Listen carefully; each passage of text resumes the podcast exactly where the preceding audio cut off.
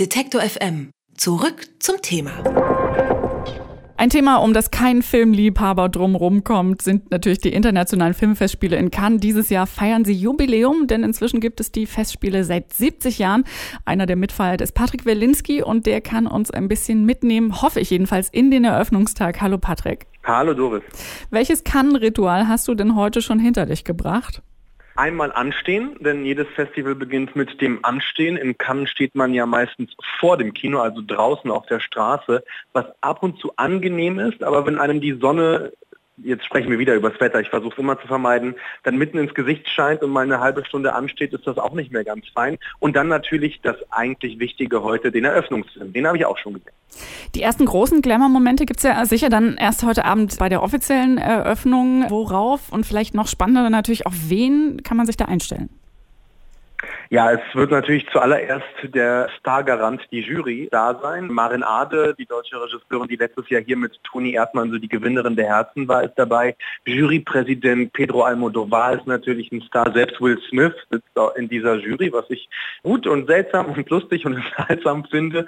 Ansonsten wird es vor allem die Feier des europäischen und in dem Fall des französischen Kinos. Der Eröffnungsfilm ist ja ein französischer Kino mit Marion Cotillard und Charlotte Gainsbourg. Es ist also wirklich fast schon eine reine französische Feier, nicht nur das internationale Kino, sondern auch vielleicht so die Frage, die im Mittelpunkt dann stehen wird, welche Rolle spielt noch das französische Kino für das aktuelle Kino und wie wichtig und schön waren die Zeiten, als das französische Kino wirklich das schönste und beste Kino der ganzen Filmszene war. Wahrscheinlich freust du dich besonders. Ich weiß, du magst Marion Cotillard ganz gerne, ne? Ja, es gibt ja nicht so eine, so eine, ähm, so eine Embargo-Pflicht wie auf der Berlinale zwei Worte zum Eröffnungsfilm sagen. Das ist eine sehr persönliche Angelegenheit und es herrschte ratlose Stille nach dem Film, weil er eben nicht so ein großer, bombastischer Eröffnungsfilm ist, wie man sich das vielleicht für so eine Jubiläumsausgabe wünscht. Es ist eine stille Geschichte über Ismail, ein Regisseur, der gerade ja, ein Drehbuch verfasst, ein Spionage-Thriller, der im Kalten Krieg spielen soll.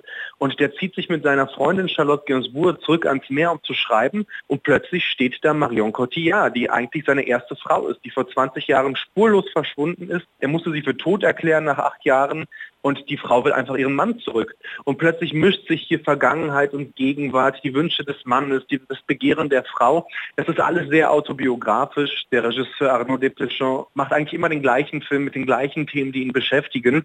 Das ist sehr intimes Kino. Und wenn man hier sitzt und der erste Film und man ist noch wach und nicht mehr müde wie am Tag 8, dann erwartet man irgendwie diese großen Bilder, die einen umfegen. Das hat dieser Film nicht. Und trotzdem sagt er sehr viel über diese sehr komplizierte Beziehung zwischen Mann und Frau, die nicht nur diesen Regisseur sehr lange noch beschäftigen wird. Manchmal können einen ja auch die stillen und leisen Bilder umhauen, oder? Das stimmt. Die hat er nicht ganz, weil dazu ist er noch wirklich das sehr lose montiert. Man hat am Ende das Gefühl, man hat sieben Filme gesehen statt einen. Vielleicht ist das ja auch so eine Art verstecktes Überraschungsgeschenk von Cannes. Du hast Marin Ade schon erwähnt, die in diesem Jahr in der Jury vertreten sitzt. Also Deutschland scheint generell ganz gut da abgebildet zu sein. In Cannes unter anderem ist der neue Film Aus dem Nichts von Fatih Akin auch für die Goldene Palme nominiert. Ist denn noch mehr deutsches Kino in Cannes zugange? Ja, ja, ja, es ist sehr erfreulich, dass die deutsche Präsenz, also die zahlreichen Co-Produktionen will ich gar nicht erwähnen. Morgen ist schon der erste große deutsche Tag, wenn man so will. Valeska Griesebach, die vor fast zehn Jahren, lang, lang ist es her, auf der Berlinale Sehnsucht gezeigt hat, ihren ersten langen Spielfilm, der damals ganz viele umgehauen hat, darunter auch mich. Lange hat sie an diesem neuen Film Western gearbeitet, der an der bulgarisch-rumänischen Grenze zwischen deutschen ja, Wanderarbeitern spielt, nur mit Laien gedreht das Ganze. Wir sind schon ganz gespannt, wie diese Regisseurin in dieser wichtigsten Nebenreihe, wo der Film läuft, in der Ensorte Regard abschneidet, auch weil dieser Film produziert wurde, Überraschung, Überraschung, von Marin Ade. Hast du den Eindruck, dass das deutsche Kino so im internationalen Vergleich wieder ein bisschen cooler wird und sich auch so gut schlagen kann an einem, an einem Standort wie Cannes? Naja, wenn eine dreistündige Komödie wie Toni Erdmann da wirklich international für Begeisterung gesorgt hat, ist, es ist was passiert. Der Blick ist viel intensiver. Die Leute fragen auch viel neugieriger nach, was passiert da bei euch. Es ist ja nicht so, dass in Deutschland keine Filme entstünden. Nein, nein, aber diese internationale Anerkennung, die fehlt irgendwie.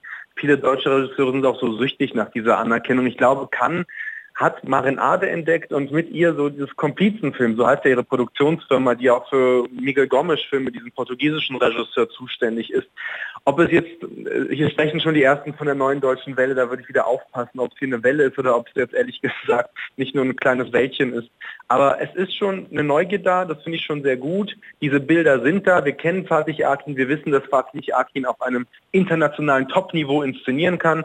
Sein letzter Film über diesen armenischen Völkermord in der Türkei war ein massiver Flop, der war schrecklich. Äh, ich glaube, das war auch eine Krise für ihn. Mit Schick hat er sich so ein bisschen wieder auf die ja, gerade Spur gebracht und jetzt hoffen wir mal, dass dieser Film, der ja im Hamburger Islamistenmilieu, muss man sagen, spielt, äh, dass der hier begeistern kann. Interessant ist, dass er am Ende des Festivals läuft, das heißt, er muss entweder so stark sein, dass er sich über die anderen Bilder legt oder er ist dann doch nicht so stark und man hat ihn dann versucht irgendwo am Ende zu verstecken, aber das ist reine Mutmaßung. Für ihn freut mich natürlich, weil er gehört natürlich hierhin. Ich bin persönlich, muss ich gestehen, immer so ein bisschen hin und her gerissen, dass auf der einen Seite wünscht man sich von einer Veranstaltung wie kann natürlich auch eine ordentliche Portion Eskapismus und auf der anderen Seite leben wir in politisch gefühlt buchstäblich explosiven und unvorhersehbaren Zeiten. Gibt es eine politische Dimension von Cannes, die im Jahr 2000 2017 relevant ist? Ja, ich würde schon sagen, Thierry Fremont, der künstlerische Leiter, sagt ja immer, äh, nicht das Festival polit ist politisch, sondern die Filmemacher und wir laden ihre Filme ein. Da, da ist was dran. Also ich meine, manchmal sind es auch Zufälle. Du weißt selber, dass so ein Film, bevor er entsteht, über so viele Phasen geht. Da vergehen manchmal zwei, drei Jahre und die Welt war vor zwei, drei Jahren eine andere. Und manchmal sind das auch Bilder aus der Vergangenheit. Aber wenn es ein Künstler ist, wie zum Beispiel Claude Lanzmann, dieser wirklich sehr alte Regisseur, der dann plötzlich nach Nordkorea fuhr, weil er sich dort vor Urzeiten mal in eine Frau verliebte, eine Krankenschwester, äh, dann ist das nicht ein Film über einen alten Mann, der seine alten Liebe nachtrauert, sondern ist einfach eine Kamera mit dabei, mit einem Mann, der den Holocaust äh, quasi aufgearbeitet hat als erster relevanter Regisseur. Und dann sieht er natürlich ein anderes Nordkorea und Nordkorea beschäftigt uns heute auch. Es gibt Flüchtlingsfilme, hier, die kennen wir natürlich auch schon von der Berlinale, die bekommen hier aber quasi das Gütesiegel des Autorenfilmers. Also ich kann mal sagen, der Ungar Cornel Mundruscho, auch interessanterweise ein ungarischer Regisseur, wir erinnern uns an die Rolle Ungarns in der Flüchtlingskrise, der einen Superheldenfilm macht. Also der Flüchtling aus Syrien ist ein Superheld.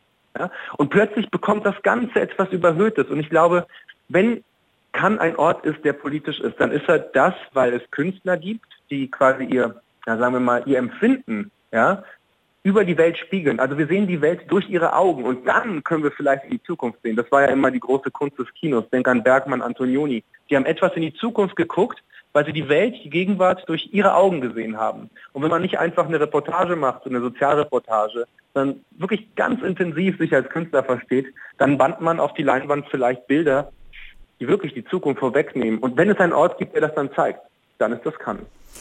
Und wahrscheinlich, es kann in diesem Jahr so ein bisschen eine Mischung aus einem Ort, der in die Zukunft schaut und ein Ort, der natürlich zu Recht auch in die Vergangenheit schaut. 70 Jahre kann ähm, das Jubiläumsjahr, die Jubiläumsfestspiele, das verdient natürlich angemessene Würdigung und Party. Gibt es so spezielle Jubiläumsgoodies im Programm oder bestimmte äh, Events, die es sonst nicht so gegeben hätte?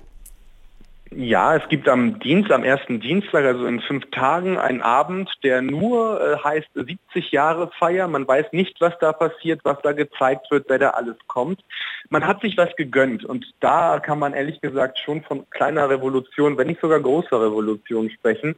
Es gibt ein Virtual Reality Projekt von Alejandro González Iñárritu, dem äh, mexikanischen Oscar-Gewinner.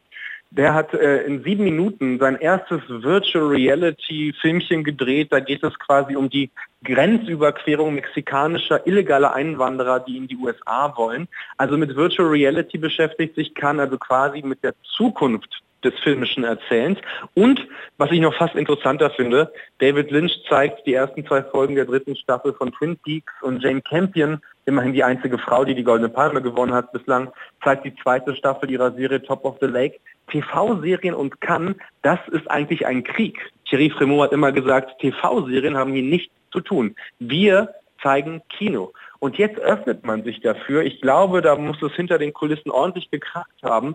Aber ich glaube, Kann hat auch begriffen, dass die TV-Serien, gerade wenn so große Namen dahinter stehen, eben auch nicht nur billige Unterhaltung ist.